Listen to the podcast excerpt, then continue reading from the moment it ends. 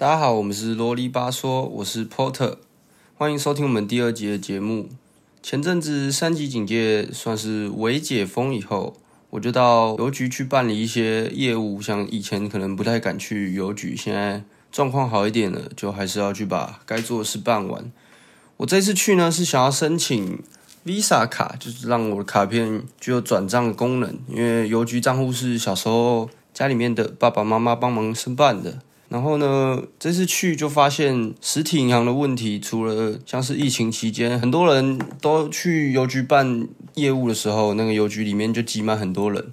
那时候我去办那间邮局的时候，那个行长还出来把外面的客人赶出去，因为他说里面室内只能待五个人。然后办完 Visa 卡以后，还要等待一周的时间才能拿到实体卡片。其实我这样做的目的，就只想要申请一个中华邮政的网络银行而已。那我就在想，为什么我们还要到实体的银行去办理这些业务呢？为什么不在网络上解决就好了？现在网络转账非常方便，因此这一集的主要目的就是想跟大家介绍一下网络银行、数位银行以及纯网银的差别。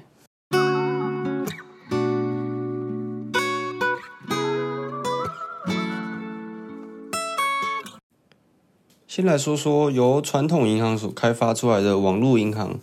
通常它的名称会是某某银行的行动网银 APP。只要你把你的身份信息以及账户资料输入到上面，经过审核以后，你就可以在上面操作一些基本的，例如说转账啊，或是查询账务、开立定存、换汇等基本的金融服务。但如果你是要申请贷款或是大资金的流动，就还是得迁就于实体银行，要到实体银行上门去才能做申办。接下来说一下数位存款账户，它是可以在线上开户的，不会有存折，会有金融卡。数位银行因为省下了较繁琐的传统手续成本，所以会有比较多的优惠，例如说高利率的定存、活存、小额投资以及跨行转账免手续费。也可以线上申请小额贷款，并有较低的账管费和利率。二十四小时服务也是全年无休的。但如果你的转账金额或是贷款金额要比较高的话，就还是得到实体银行做处理。常见的有，例如像是台新的 Richard 以及永丰的大户这两个数位存款银行，也是都是给了非常高的利率。我自己也是在申办当中。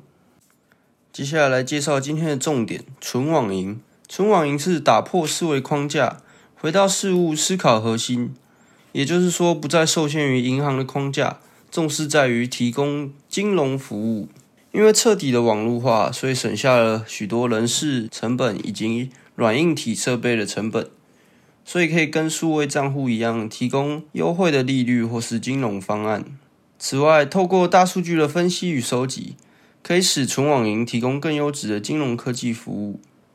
纯网银的新形态经营模式，完全的社群经营，开户的身份认证突破过去的法规框架，打破了传统银行的过去经营经验，势必会冲击传统银行的客户与价值，导致传统银行存在感降低、资金流失、裁撤分行、缩编等冲击。纯网银依法律规定。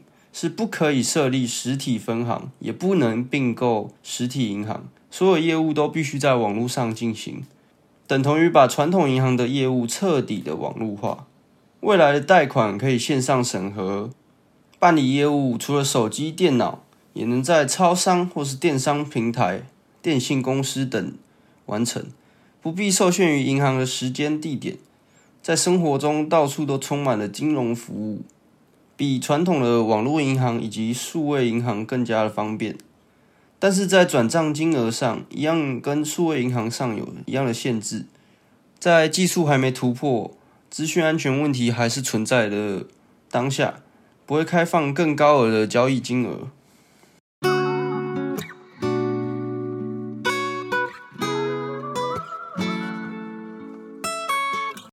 第二部分，我们就来对三家已经有拿到纯网银执照的银行做比较。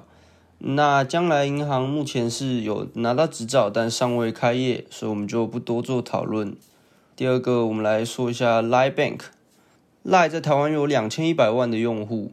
如果 Lie Bank 推出以后，这些用户将是 Lie Bank 获取新客户的最强后盾。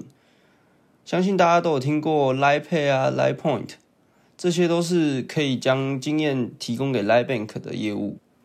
以及 Line Bank 有两大合作的电信业者，是分别是远传以及台湾大哥大，他们都是 Line Bank 庞大业务用户的基础。再来是乐天银行。乐天国际商业银行的股东是由日本乐天银行持股较多数，另外一个是国票金控，在日本它是唯一一家存网银成功经验的团队。乐天集团擅长以单一会员制度以及乐天的超级点数作为扩大生态圈的机制。乐天的整个生态圈包括乐天市场、乐天信用卡、Kobo 电子书、乐天旅游。乐趣买等等，已经启动的乐天超级点数回馈机制，今年三月更是跟本土的台湾电商做策略联盟。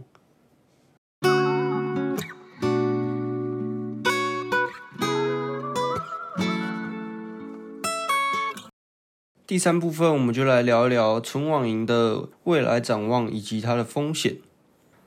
台湾的纯网银主要的股东都是由金融业、电信业、电商业及通讯软体类的业者，做到了跨产业的合作，刺激金融服务的创新，建构一个庞大的金融生态圈。纯网银不是一个独立的银行体系，而是会在未来建构成一个结合行动支付、社群生活的庞大金融生态圈。但存网银最大的隐忧就是治安的风险。